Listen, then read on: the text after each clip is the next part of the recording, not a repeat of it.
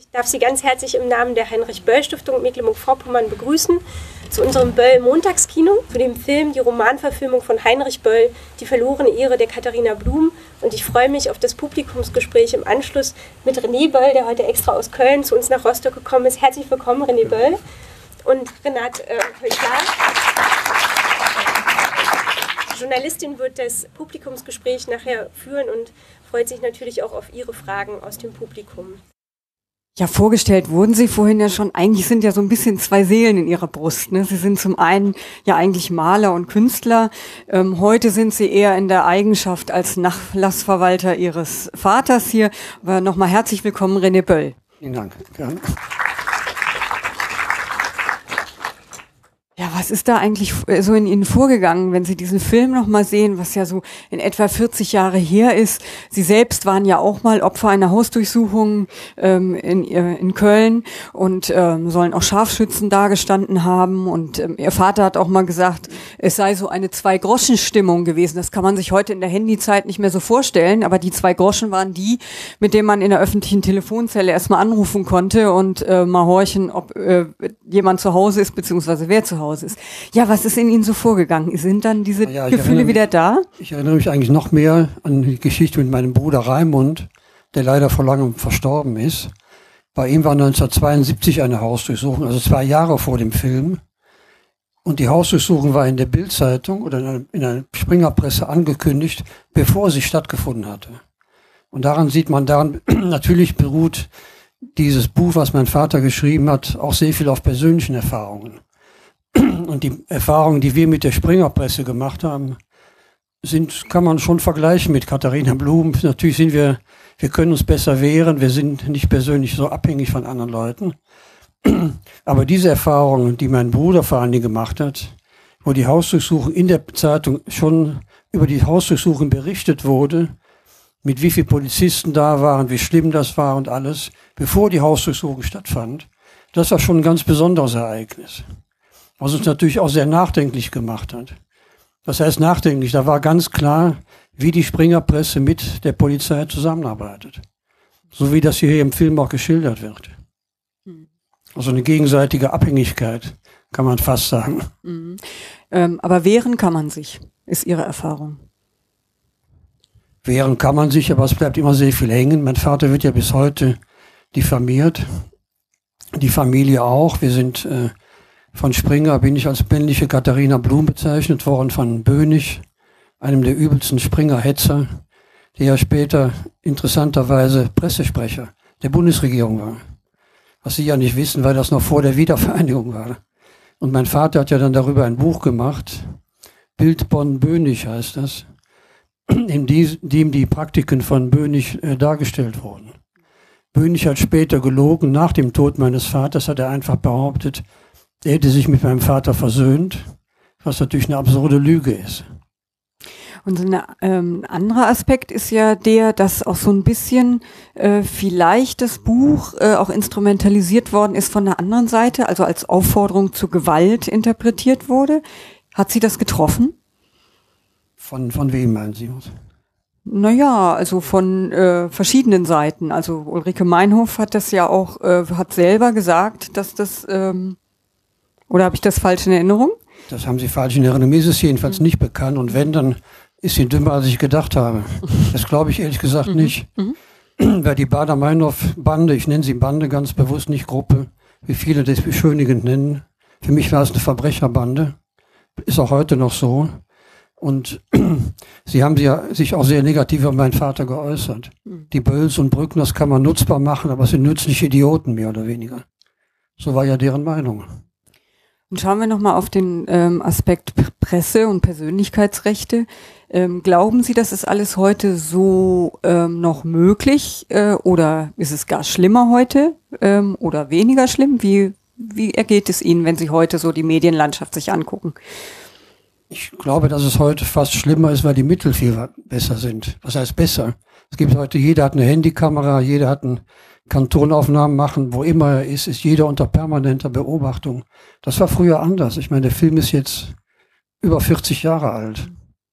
Hm. Sind durch diese Schnelllebigkeit der neuen sozialen Medien, sind da auch mehr Tabus schon äh, noch gebrochen? es sind mehr Tabus gebrochen und die Leute lassen sich auch mehr brechen. Ich meine, wenn ich sehe, was doch sogenannte Prominente alles an privat, privatesten Sachen öffentlich machen, das war früher eigentlich doch nicht so. Mhm. Das war nicht so, zumindest nicht so üblich. Heute ist es ja üblich, die intimsten Sachen öffentlich zu machen. Das haben wir ja bei einem ehemaligen Bundespräsidenten auch gesehen, ne? der auch seine Ehe und das Scheitern der Ehe und all diese Dinge plötzlich in den Medien Zum war. Beispiel, ja. Das wäre in den 70er Jahren wahrscheinlich noch nicht ja, so ganz ich meine, Brandt ist darauf angesprochen worden, dass er ein sogenanntes uneheliches Kind war. Dass er, diese, dass er emigriert ist, wurde damals negativ dargestellt. Dass er in Wirklichkeit Fram hieß, das waren ja auch Praktiken der mm. Bildzeitung. Mm. Also es gab mm. schon. Das war damals nicht anders. Ja, ich schaue mal in die Runde, meine Damen und Herren. Ich möchte Ihnen Gelegenheit geben, Ihre Fragen oder Ihre Eindrücke zu schildern. Wir müssen ein bisschen schauen, wie wir es akustisch hinkriegen, aber Sie versuchen erstmal mit einer lauten Stimme zu sprechen und sonst kommen Sie zu mir. Ich habe ja auch ein Mikrofon. Ja, Ihre Bemerkung. Ja, bitte. Also ich habe gedacht, der Film hätte jetzt gedreht sein können. Der war wirklich deutlich und wie Sie sagen, also es hat sich in den 40 Jahren in der Richtung nichts geändert. Eventuell ist es schlimmer geworden noch, aber besser auf keinen Fall. Haben Sie da an was Konkretes gedacht, was Sie so ähm, erleben oder empfunden haben? An Konkretes gedacht. Mhm. Was man dauernd so liest an, an Kampagnen und was da alles so erzählt wird, auch äh, politisch, also jetzt nicht, nicht unbedingt persönlich, aber auch was da so für Gegnerschaften bestehen und äh, wie das ausgeschlachtet wird, äh, da kann man schon Angst kriegen. Mhm. Ja, es ist ja interessant, mal nach nochmal zu überlegen, woran liegt das eigentlich, dass die Medien so funktionieren, wie sie funktionieren, oder vielleicht sogar noch extremer heute ist. Hat das auch was damit zu tun, dass die Dinge so schwer verständlich sind und deswegen so ähm, ja vereinfacht und personalisiert werden? Das ist schwer zu sagen, aber ich glaube, viele Politiker meinen, eine schlechte Presse ist besser als gar keine Presse. Das habe ich auch von vielen Leuten gehört. Lieber mit irgendwelchen blöden Geschichten oder dummen Sachen in der Presse zu sein, als gar nicht vorzukommen. Das ist für einen Politiker ja tödlich. Meine gar nicht Jedenfalls. vorzukommen. Ja, gar nicht vorzukommen. Mhm. Dann lieber mit privaten oder irgendwelchen Blödsinn. Immer noch besser. Ja, ich schaue in die Runde. Mich würde interessieren, also Romanverfilmungen als solche sind ja meist schwierig oder von demjenigen, wie Heinrich Böll in dem Fall den Roman geschrieben hat. Ich weiß, dass es die Gespräche natürlich gab mit Volker Schlöndorff und Margarete von Trotter, aber weißt du, wie ob Heinrich Böll sozusagen zufrieden mit dem Ergebnis war? also mit der filmischen Umsetzung? Die filmische Umsetzung ist natürlich immer eine Vereinfachung. Ich meine, es ist ja kein Roman, eigentlich eine längere Erzählung. Also der Stoff ist relativ kurz. Ich habe ihn heute nochmal als Vorbereitung im Zug ganz durchgelesen, weil ich ihn auch natürlich lange nicht mehr gelesen hatte. Den Film habe ich auch bestimmt 30 Jahre nicht gesehen. Und ich muss sagen, dass ich ihn heute, ich hatte ihn schlechter in Erinnerung. Also ich war doch überrascht, wie aktuell er eigentlich noch ist.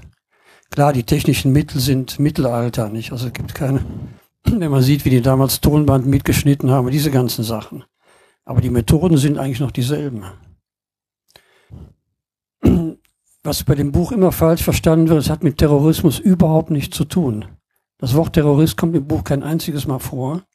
Götten ist ein Bankräuber oder hat die Regimentskasse unterschlagen, ist also, sagen wir, ein Anführungszeichen gewöhnlicher Krimineller, aber nicht politisch motiviert.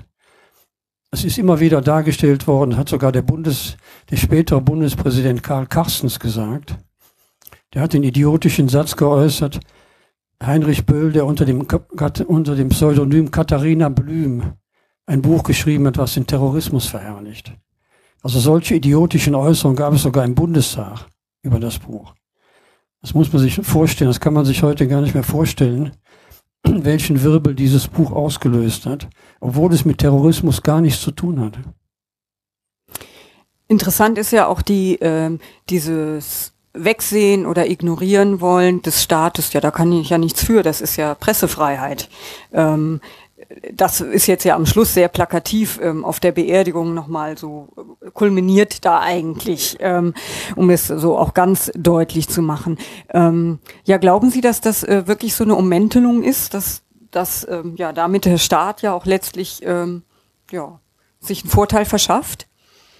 Ja, es gab ja 1974 einen Kommentar von Walden, auch am Springer-Mitarbeiter, den mein Vater der, des, eigentlich der direkten Zuarbeit der Terroristen beschuldigt hat, mit gefälschten Zitaten wohlgemerkt.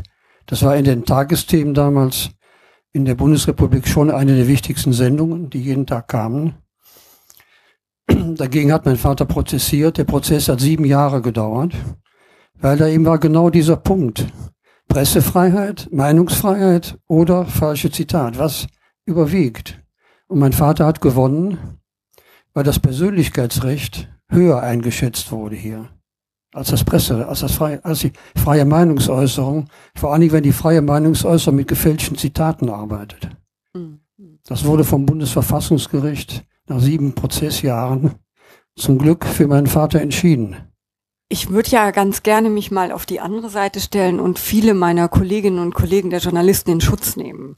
Es sind ja nicht alle so, wie es äh, da jetzt auch in dem Film ähm, vorgefunden ist. Wie kann man das eigentlich unterscheiden? Also äh, oder anders formuliert, was würden Sie empfehlen, Menschen mit, mit der Presse umzugehen? Also kann man da irgendwie sehen, dass es einer, der, der handwerklich das korrekt macht und der ähm, meine Rechte beachtet? Oder wie, wie kann man das machen aus Ihrer Erfahrung? Naja, man kann es eigentlich schon fast an den Presseorganen festmachen.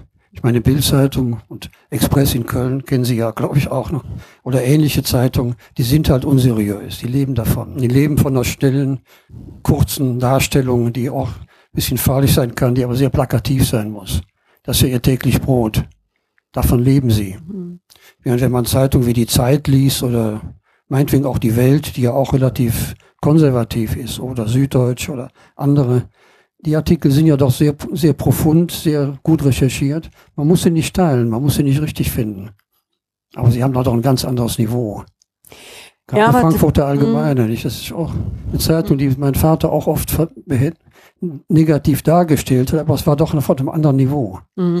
Aber trotzdem ähm, ist meine Wahrnehmung, ähm, und ich habe da viel mit Menschen zu tun, die ich da, die ich auch versuche zu unterstützen im Umgang mit Medien, dass äh, schon sehr oft eine Haltung ist, ah, die schreiben eh, was sie wollen und die zitieren mich falsch. Also da ist auch eine große Angst, äh, mit Medien überhaupt in Kontakt zu treten. Das ist ja aber eigentlich auch nicht das, was wir wollen, oder? Ja, die Angst ist aber berechtigt. Mhm. Wir haben es auch selber oft erlebt und ich bin auch da sehr vorsichtig geworden. Mhm. Weil man wird leicht falsch zitiert, falsch dargestellt oder verkürzt vor allen Dingen dargestellt. Aber Verkürzung ist ja genau das Thema, weil es mhm. ja so Dinge äh, auch so komplex sind mhm. ähm, und vielleicht nicht jeder sie versteht. Äh, muss man dann nicht äh, verkürzen und die Komplexität reduzieren? Nein, man kann ja auch Sachen in einer guten, das war ja die Kunst, die mein Vater beherrschte. Komplexe Sachen allgemein verständlich darzustellen. Das und ist eine sehr Ironie. große Kunst. Und auch mit Ironie. Auch mit Ironie, aber auch, sagen wir, sehr, sehr komplizierte Sachen so zu schreiben, dass man wirklich, dass wirklich jeder sie verstehen kann. Und das finde ich eine tolle Kunst. Das muss, kann man. Aber das ist schwierig. Nun haben wir ja dieses Jahr so ein recht anstrengendes Jahr für Sie. Sie sind, Sie haben schon im Vorgespräch erzählt, dass Sie in diesem Jahr Ihre eigenen künstlerischen ähm, Aktivitäten eher zurückstellen und es steht alles im Zeichen des Jubiläums. Jubiläumsjahres. Ihr Vater wäre jetzt 100 Jahre alt geworden in diesem Jahr und ähm, äh, was ist denn das für so ein äh, Gefühl? Also glauben Sie, dass oder finden Sie, dass Ihr Vater heute ähm, noch diese Bedeutung hat, die er äh, früher auch hatte? Und ist er mehr Künstler oder ist er mehr Politiker oder mehr der äh, auch der jungen Generation etwas mitgeben kann? Politiker war er ja nie. Er war immer Künstler. Er hat sich natürlich als Künstler geäußert in essayistischen Sachen, in, aber auch in Romanen. Und er hat vor allen Dingen keinen Unterschied gemacht zwischen einer Rede einer Rezension, einem Roman, einem Gedicht. Das war für ihn alles eine Einheit. Und ich glaube schon, ich meine, ich habe natürlich auch an der Kölner Ausgabe der Werke mitgearbeitet. Es sind 27 Bände mit vielen Texten, die ich vorher auch nicht kannte. Ich habe auch nicht alles gelesen. Kann man auch nicht. Und da habe ich doch gemerkt, wie, wie aktuell viele Sachen sind. Gerade in Bezug auf zum Beispiel der sogenannten Dritten Welt. Die Ausbeutung, die heute noch viel größer ist, als sie vor 30, 40 Jahren war was viele Leute meinen, vieles hätte sich geändert und verbessert. Viele Dinge sind ja auch schlechter geworden. Man muss sagen, Umweltbewusstsein hatte mein Vater noch nicht so viel, wie ihm oft unterstellt wird. Von gerade von der Böll Stiftung. Es war da, aber es war doch noch nicht so stark entwickelt. Rauchen war ja ein Thema bei ihm und viele andere Dinge. Es kam, aber es war in den letzten Jahren erst. Und äh, also man kann ihn eigentlich für, die, für viele Sachen auch nicht so gut nutzbar machen. Das zeichnet ihn aber auch aus. Man kann nicht einfach sagen, den nehmen wir jetzt, den nehmen wir mit Beschlag und den können wir für unsere Dinge, für unsere Zwecke benutzen. Das hat ja die, nicht zuletzt auch die DDR versucht. Ganz interessante Versuche. Man hat ja, es gibt Stasi-Einschätzungen über ihn, die eigentlich intelligent geschrieben sind, muss ich leider sagen. Mhm. Die sagen, der ist zwar äh, Antifaschist und links oder wie auch immer, aber den irgendwie für uns nicht nutzbar.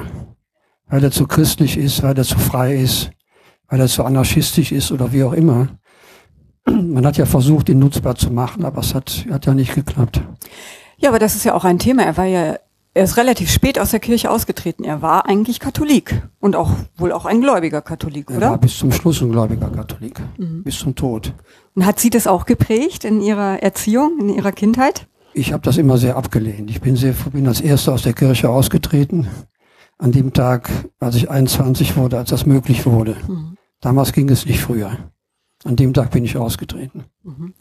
Wie geht denn das? Ist das denn jetzt so als Nachlassverwalter? Ähm, entdecken Sie auch manches noch ganz Neues? Sie haben ja gesagt, Sie haben nicht alles lesen können, aber gibt es wirklich noch Aspekte, die, die so in den Jahren noch nicht gesehen wurden?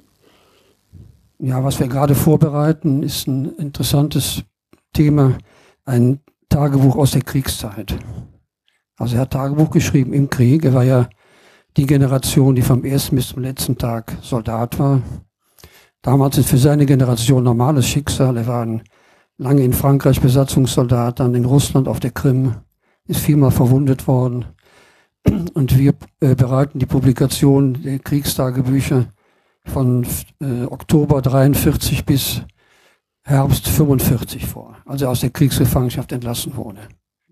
Und das sind schon neue Aspekte, die mir auch die ich zwar kannte, aber doch nicht so klar waren. Äh, erleben Sie da Ihren Vater nochmal von der anderen Seite, auch von der persönlichen Seite?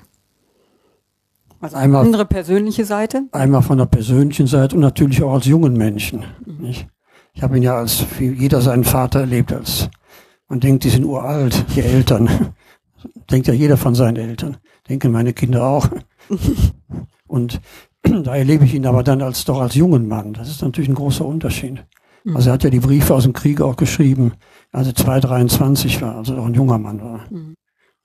Und wenn Sie nochmal zurückschauen auf Ihre Kindheit und Jugend, was können Sie das so sagen, so spontan? Was hat Sie eigentlich geprägt? Also wie hat Ihr Vater Sie geprägt? Wie hat er uns geprägt? Das ist schwer, ja natürlich doch. Also ich würde sagen, er hat uns schon beigebracht, ganz unabhängig zu denken. Und ich glaube, das ist auch sehr schwierig und auch unbequem. Also er gehörte ja auch, er war nicht, er gehörte zu keiner Gruppe, zu keiner Partei. Man konnte ihn nicht einordnen. Und das war für ihn immer wichtig, sich eine ganz eigene Meinung zu bilden.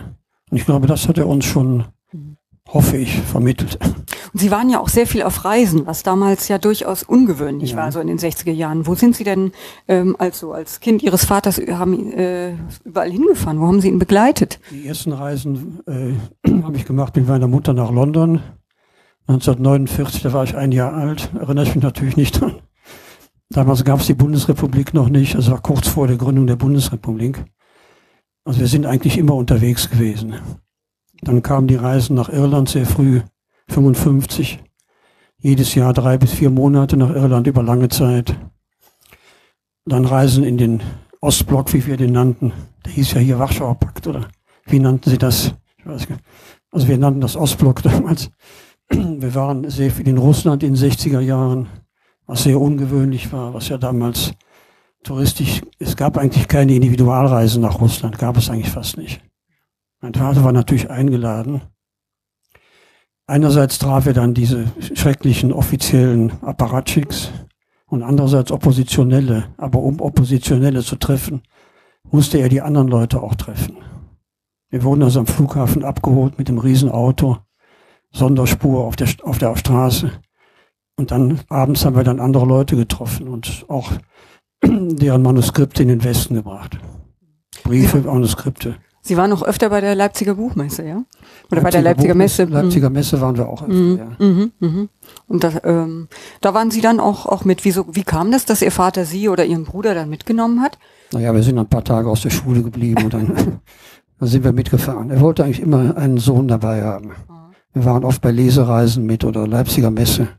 Da war ich erst einmal auch Mitte der 60er Jahre, glaube ich, oder vorher. Irland ist so eine Konstante in dem Leben Ihres ja. Vaters und auch in Ihrem Leben, auch in meinem Leben, ja. Ja, Was bedeutet Irland für Sie? Irland war für uns Kinderfreiheit. Das war absolute Freiheit, keine Schule. Wir wurden zwar von unseren Eltern unterrichtet, aber nicht so streng wie in der Schule. Ihre Mutter war Lehrerin, ne? Meine Mutter war Lehrerin, ja. Sie war äh, Englischlehrerin und Deutschlehrerin. Sie hatte vor dem Krieg, was auch sehr ungewöhnlich war, sie stammt aus Pilsen. Ihr Vater war Tscheche, die Mutter Deutsche. Die Eltern sind sehr früh gestorben und sie ist 1916 nach Köln gekommen als Waisenkind zu den Großeltern. Sie war dann Englischlehrerin und die hat äh, 36 ein Jahr in England gelebt und gearbeitet als Lehrerin. Und sie hat auch sehr viel übersetzt. Sie hat sehr viel übersetzt, ungefähr 50, 60 Bücher übersetzt. Also Salinger, George Bernard Shaw, viele Kinderbücher, irische Kinderbücher. Ja, aber Irland war Freiheit. Äh, warum? Also außer, dass sie nicht zur Schule gehen mussten. Aber was, was war da anders? Oder was anders. macht den Reiz aus? Es war eigentlich so, dass damals die Katholisch Eltern, ist es ja nur. Katholisch so ist auch, ja, sehr streng sogar, strenger als in Köln. Ja. Trotzdem war es in Irland, äh, zum Beispiel Armut spielte keine Rolle. Mhm. Wie die Leute angezogen war, das spielte keine Rolle. Das fand ich sehr, sehr, sehr befreiend auch. Warum war es Freiheit? Weil wir konnten frei rumlaufen. Es wurde, damals hatten die Eltern oder die Erwachsenen nicht so viel Angst wie heute. Ich das heute bei meinen Kindern sehe, oder auch bei mir selber mit meinen Kindern, wie ich umgegangen bin, wir hatten viel mehr Angst, dass was passiert. Mhm. Das war in Irland nicht so. Wir waren eigentlich frei. Wir konnten den ganzen Tag draußen sein, in den Klippen spielen, am Meer spielen, ohne dass meine Eltern Angst hatten. Und ähm, Ihr Vater war ja schon eigentlich relativ früh berühmt. Äh, das ist sicherlich auch für Kinder nicht immer so einfach. War das in Irland dann anders? In Irland war er nicht berühmt. Das wurde, er wurde erst berühmt in Irland 72 mit dem Nobelpreis. Mhm. Aber das spielte auch dann keine Rolle. Das war das Angenehme auch. Mhm. Ja, da ist eine Wortmeldung, bitte.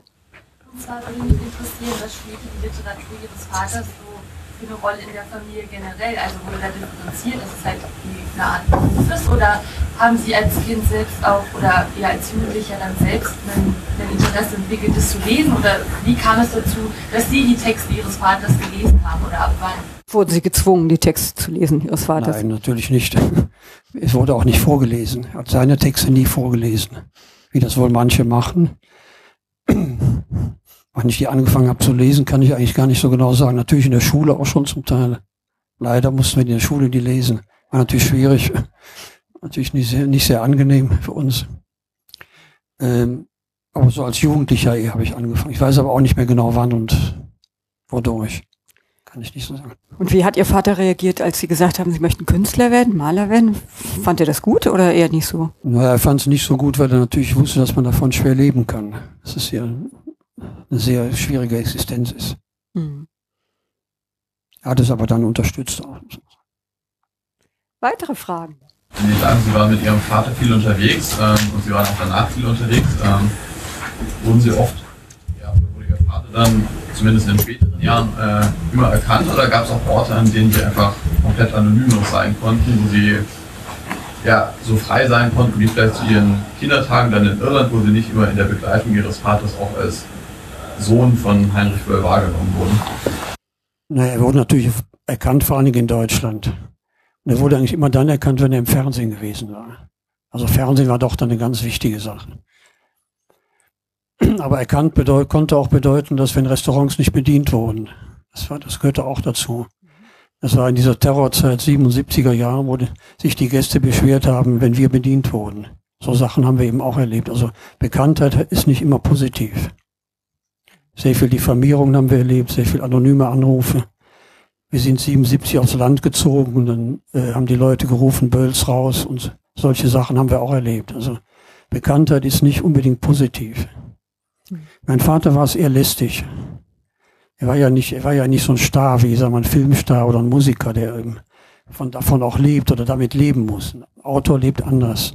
Ein Autor arbeitet alleine, macht seine Arbeit alleine. Das ist ein ganz anderes Leben. So dieses Öffentliche war ihm eigentlich fremd. Er hat es gemacht, weil es wichtig war, weil er sich engagieren wollte, weil es auch für andere Leute wichtig war. Aber es war ihm nicht angenehm, so dieses in der Öffentlichkeit stehen. Ich bin ja noch heute meinen Eltern gram. Als gebürtige Bonnerin wollte ich mit 13 Jahren unbedingt an der großen äh, Demo im Hofgarten teilnehmen, da wo quasi so eine wichtigste, der wichtigsten Demos mit Friedensbewegung, wo ihr Vater eben auch war. Ähm, haben Sie daran so Erinnerungen? Waren Sie damals auch äh, dabei? Ich habe daran mit teilgenommen. Ich war mit auf der Bühne auch. Ich habe mir eigentlich eine Ordnerbinde damals besorgt ich kannte die Leute von Aktion Sühnezeichen ganz gut und habe dann sehr viele Fotos gemacht. Eigentlich die ganze, die ganze Demonstration von morgens bis abends habe ich fotografiert. Auch mein Vater, Petra Kelly und viele andere, die auf der Bühne waren. Das kann man sich heute gar nicht mehr vorstellen, aber da war in diesem beschaulichen Bonn, ich weiß nicht mehr, wie viele Menschen da waren. 300.000. 300.000 und das war wirklich so der erste große markante Punkt eigentlich, wo, wo Westdeutschland äh, richtig auf die Straße gegangen, ja. gegangen ist. Ja. ja, der erste war 68 schon, da gab es schon gegen die Notstandsgesetze. Mhm. Waren aber nicht so viele. Mhm. Waren vielleicht 30, 40, mhm. 30 mal wie viele es waren. Mhm. Weitere Fragen? klassisch ist es ja, dass Kinder irgendwie sagen, ich möchte alles ganz, ganz anders machen als meine Eltern. Ähm, Gab es dadurch, dass sie eben auch viele ähm, Besonderheiten in ihrem Leben hatten, mal so einen Moment, wo sie sagten, sowas wie mein Papa möchte ich nicht machen? Ganz anders machen nicht. Man, jeder, jeder will anders leben als seine Eltern. Das ist normal. Aber als Künstler leben wollten wir eigentlich alle, alle drei Söhne. Das war für uns schon. Aber ich würde, das hat eigentlich mit meinen Eltern nichts zu tun. Ne? Künstler ist man oder ist man nicht, also wird man nicht. Glaube ich Glauben Sie nicht, dass das Elternhaus geprägt hat? Nein, Nein. glaube mhm. ich ehrlich gesagt nicht. Mhm. Ich weiß es nicht, vielleicht Einfluss wird sicher da gewesen, aber prägen glaube ich eigentlich nicht. Aber Sie haben mir verraten, dass Sie in letzter Zeit auch schon manchmal was geschrieben haben. Also ja, habe ich angefangen. aber nur Gedichte. Wir sind gespannt. Ja, vielleicht, wenn wir gerade bei der Literatur sind, dann würde mich tatsächlich interessieren, auch wenn du gesagt hast, es gibt ja ganz viele Romane, Erzählungen von Böll. Und ich habe jetzt angefangen, ein paar wieder rauszukramen, tatsächlich. Logischerweise, weil ich gedacht habe, wenn jetzt Böll 100 Jahre eine Veranstaltung macht, dann ist es irgendwie auch gut, wieder was von Böll zu lesen, was ich tatsächlich auch lange nicht gemacht habe. Gibt es irgendein Buch, wo du sagst, oder ein Roman, das ist, das würdest du einfach empfehlen, den sollte man unbedingt lesen, oder machst du das eher gar nicht und sagst, nee, ich würde jetzt keine Empfehlung geben, da soll jeder selbst gucken. Oder ich spitze das zu. Gibt es ein Lieblingsbuch? Mein Lieblingsbuch, ja, irische Tagebuch natürlich, weil wir da auch selber drin vorkommen, auch das viel miterlebt haben von den Dingen. Aber ich denke auch so ein Roman wie Frauen vor Flusslandschaft, Letz-, das letzte Buch, ist doch gerade vielleicht für ehemalige oder DDR-Leute interessant, wenn da so die Bonner Republik, so die letzten Jahre der Bonner Republik eigentlich sehr gut dargestellt werden. Auch die Korruptheit, die viele Nazis waren noch an der Macht. So diese, diese Zeit wird eigentlich da in dem, in dem letzten Roman sehr gut dargestellt. Oder auch fürsorgliche Belagerung. Eigentlich kann man fast alles sagen. Also da äh, gestehe ich, äh, dass ich jetzt äh, in der Vorbereitung des heutigen Abends äh, auch nochmal Ansichten eines Clowns gelesen habe, ja. was mir sozusagen, also als ich äh, 16, 17, 18 ja. war oder etwas jünger, so eines der Lieblingsbücher war. Man staunt ja immer, was man dann damals angestrichen hat oder so, was ja. man heute vielleicht nicht mehr so machen würde. Ähm, ähm, und da war ein schöner Satz, ich bin ein Clown mhm. und ich sammle Augenblicke. Ähm, kann man das erklären? Das ist ein toller Satz, den ich auch gerne benutze. äh, mein Vater war ein Mensch, der sehr gut beobachten konnte. Also er hat immer Notizen gemacht, manchmal so, zum Beispiel im irischen Tagebuch gibt es so Listen, die er gemacht hat. Er hat auch Tagebuch in Irland geschrieben. Und er hat dann nachher, nach den ersten vier Jahren, die wir in Irland gewesen waren, hat er eine Liste mit 120 Punkten gemacht. Immer so Momente das Mädchen, das das und das machte, der Mann, der so und so ging, oder so, so, so kleine Momente aufgeschrieben. Und davon hat er dann einige Momente ausgesucht und die dann zum, für das irische Tagebuch. Er hat ja die, nein, ich muss anders anfangen. Er hat ja zunächst 54 die erste Reise alleine gemacht. Er hat dann schon Artikel darüber geschrieben. Dann 55 sind wir mit der ganzen Familie hingefahren und in den nächsten Jahren immer mit der Familie. Und er hat also schon in den ersten Jahren mehrere Artikel auch veröffentlicht darüber und die später zum irischen Tagebuch zusammengefasst und noch ergänzt mit neuen Artikeln. Und dafür hat er diese Liste gemacht. Mit Augenblicken, kann man sagen. Mhm. Also mit Momenten. Und er war eben sehr ein Augenmensch auch. Er konnte sehr gut beobachten. Und das tun Sie auch. Versuche ich. Weitere Fragen oder Anmerkungen? Wie ging es Ihnen? Oder was ist Ihr Lieblingsbuch? Sie haben auf jeden Fall Gelegenheit, äh, demnächst, äh, weil wir ja im Jubiläumsjahr uns befinden, ähm, auch die Ausstellung Einmischung erwünscht, Leben und Werk Heinrich Bölls ähm, hier in Rostock zu sehen. Die wird im Kröpeliner Tor ähm, ab 12. April zu sehen sein. Am 19. April machen wir da sozusagen eine, eine wie heißt das, Medisage mit Markus Schäfer äh, vom Böll-Archiv. Also das schon mal als Terminhinweis. Da können Sie sich dann noch ein bisschen mehr vertiefen in das Leben und Wirken. Ähm, und jetzt habe ich Ihnen Gelegenheit gegeben, noch mal einen Moment durchzuschnaufen und zu überlegen, ob Sie noch eine Frage haben. Ja, auf der Ostseite haben Sie erzählt, äh, mit der Familie. Und war das der Grund, warum Sie so angefeindet wurden, wenn äh, Sie äh, von Nachbarn oder äh, in der Öffentlichkeit sogar, wenn Anfeindungen erfolgen? Nein, das war nicht der Grund. Das war im Westen auch gar nicht so bekannt. Also mein Vater hat zwar darüber geschrieben, auch über Kontakte, die er hier hatte. Der Grund war, weil er sich, äh, er wurde immer als ganz zu Unrecht als Kommunist beschimpft, wie in der Schule auch zum Teil, als wir Schüler waren. Er war nie Kommunist, war ihm ganz fremd. Er war sicher, er hatte sicher Sympathien für den Sozialismus. Sozialdemokratie vielleicht eher, also Sozialismus wäre vielleicht, ist sehr schwer zu sagen, muss man, man am besten ihn selber lesen. Die Anfeindungen waren, weil er sich immer sehr, sehr für Freiheit eingesetzt hat. Er hat sich zum Beispiel immer für Autorenrechte eingesetzt. Er hat sich auch eingesetzt, dass man für mit der RAF, also mit der Bader-Meinhof-Bande oder Gruppe oder wie man die nennen will, dass man mit denen fair umgeht, nicht vorverurteilt. Es war damals im, im auch in der Bildzeitung, das war 1972, glaube ich, oder 73, äh, 74 war das, war ein Artikel Bader-Meinhof-Bande mordet weiter. Das war über einen Banküberfall. Und da wurde schon unterstellt, das war die Bader-Meinhof-Bande, obwohl man es gar nicht wusste. Und daraufhin hat mein Vater einen Artikel geschrieben, dass man mit denen schon ins Gericht gehen soll, aber fair bleiben soll. Also nicht übertreiben, sondern das auch relativieren, wie es wirklich passiert ist. Und daraufhin ist er ungeheuer angefeindet worden, weil der Spiegel auch den, den, die Überschrift des Artikels verändert hatte. Der Artikel hieß dann Will Ulrike, also Ulrike Meiner, freies Geleit. Das war ein Artikel, eine Natürlich wurde durch die Nennung des Vornamens wurde impliziert, dass mein Vater die Meinhof kannte oder eine, irgendwie eine Bekanntschaft da war. Das war auch ein mieser Trick vom Spiegel, muss ich sagen. Und auf diesen Artikeln ist eine Hetze losgebrochen, die man sich nicht vorstellen kann. Die also wirklich jahrelang angehalten hat.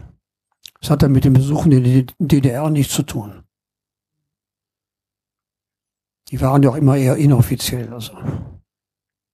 Er ist ja hier verlegt worden aber auch natürlich nicht alles verlegt worden, sondern ausgewählt. Sachen, die man dachte, die den Leuten hier gut tun würden, die man gut gebrauchen konnte. Ist hier auch erschienen, glaube ich. Ja, ja, ja. Aber der Clown ist hier, Ansichten des Clowns ist hier nicht erschienen, weil eine kurze Szene dann vorkommt, wo der Clown nach Erfurt fährt. Und dann so eine sehr lustige Szene, finde ich, mit mit äh, Funktionären sich anlegt. Und wegen dieser Szene ist der Roman hier nicht erschienen. Also die waren auch sehr klein kariert hier, muss man, muss man wirklich sagen. Aber eine schöne Szene, finde ich, in dem Buch ist ähm, die, das Treffen von ihm mit seinem Vater. Mhm. Also dass ja wirklich über mehrere Seiten geht, wie eben der Vater, der eigentlich ja völlig auf Abstand gegangen ist, nach ihm guckt. Mhm. Und äh, da kulminiert eigentlich diese ganzen Konflikte. Also das fand ich ja, äh, ganz, ganz empfehlenswert. Also wenn Sie gestatten, dass ich auch eine Empfehlung gebe, lesen Sie Ansichten eines Clowns. Das ist auch eines meiner Lieblingsbücher. Schön. Weil es auch mit Künstlern zu tun hat. Mhm, mhm. ja. ja. Ja, da ist noch eine Frage, bitte. Es ist ja nur Ihr Schicksal, der Sohn von Heinrich Böll zu sein. Ähm, fühlen Sie sich berufen, sein geistiges Erbe zu vertreten oder ist das was, äh, wonach Sie äh, einfach gefragt werden und was Ihnen immer wieder so, äh, was auf Sie zukommt und wo Sie einfach die Rolle spielen? Ich kann das geistige Erbe nicht vertreten. Das maße ich mir nicht an. Ich sage immer, lesen Sie meinen Vater, was er geschrieben hat. Das ist viel besser, als ich das jeweils können werde. Das weiß ich auch genau und das, ich muss ihn nicht vertreten. Also er hat sich so klar geäußert und so dezidiert. Es gibt immer Leute, die ihn interpretieren wollen. Das halte ich für unsinnig. Mhm. Es gibt auch ganz unsinnige Biografien, die über ihn erschienen sind. Und eigentlich muss man nur lesen, was er selber geschrieben ges- und gesagt hat. Aber nervt es nicht manchmal auch, äh, der Sohn eines Das solchen Vaters zu sein? sogar, ja. ja. Aber es ist im Moment mein, Moment mein Beruf. Wir leben auch davon. Sage ich auch ganz offen. Wir leben von den Rechten. Mhm. Das ist ja auch, ist auch keine Schande, aber das sage ich auch ganz klar. Von meinen Bildern kann ich nicht leben, leider nicht. Mhm. Obwohl die Einnahmen sind nicht, nicht ein Prozent von dem, was die Leute denken. Es ist leider, ist, wir leben gut, aber nicht sehr üppig. Aber wir können durchaus nochmal werben, sich auch mit dem äh, Künstler René Böll zu beschäftigen. Also es gibt auch eine Website von Ihnen, So. da kann man auch sehen, was Sie, Sie sind ja weltweit sehr unterwegs und haben viel äh, für die Brücke zwischen Ost und West gemacht. Ich habe viel mit China zu tun gehabt, viel in China ausgestellt, auch Japan. War ein, einer der wenigen äh, Leute, die mit chinesischer Tusche arbeiten, die in China anerkannt sind. Ja, einmal in China bei 200 chinesischen Malern als einziger Ausländer eingeladen. Das war schon ganz gut. Hm? Ja, meine Damen und Herren, ich schaue nochmal in die Runde. Nee, ist das noch eine Wortmeldung? Nee. Ja, doch, bitte. ähm, wenn Sie dort unterwegs waren in China, kamen da, kamen da auch ähm, Bezüge zu ähm, Büchern, die, äh, die verlorene Ehre der Katharina Blum auf, wo die Pressefreiheit ein Thema war? Gab es da Diskussionen um Pressefreiheit? Haben die überhaupt realisiert, dass Sie der Sohn Ihres Vaters sind? Ja, das realisiert man leider immer. Weil der Name relativ so selten ist er gar nicht. Es gibt ungefähr 1000 Pöls in Deutschland. Viele, die mit die auch nicht verwandt sind mit uns. Aber der Name ist doch relativ selten. Ja, Katharina Blum ist ein interessantes Thema. In China bin ich darauf angesprochen worden. Und die sagten mir, es hat einen ganz ähnlichen Fall in China gegeben. Also auch eine Frau, die durch die Presse diffamiert wurde. Ich habe jetzt keine Einzelheiten gefahren, aber das war ein Thema, was die in China sehr gut verstanden haben. Natürlich gibt es in China keine Pressefreiheit, das ist klar, aber diese, diese Frau wurde wohl auch durch die Presse sehr diffamiert. Man sagt, es gibt also Parallelen dazu. Gut. Ja, ähm, Gelegenheit, guter Anlass in den nächsten Wochen äh, in der Sonne zu sitzen auf der Terrasse und nochmal das eine und- oder andere Buch zur Hand zu nehmen oder auch die Ausstellungen zu besuchen, die ab 12. April hier in Rostock im Kröpeliner Tor zu sehen ist. Ich möchte Ihnen, René Böll, ganz herzlich Danke, Danke sagen. Es war sehr spannend Gerne. und wünsche Ihnen noch einen schönen Aufenthalt in Mecklenburg-Vorpommern. Sie fahren ja morgen nach Greifswald, Morgen um dort die Greifswald. Ausstellung dort zu eröffnen. ja. Und ja, nehmen Sie die Sonne ähm, aus MacPom mit ähm, auch wieder nach Köln. Danke. Ja, herzlichen Dank. Dankeschön.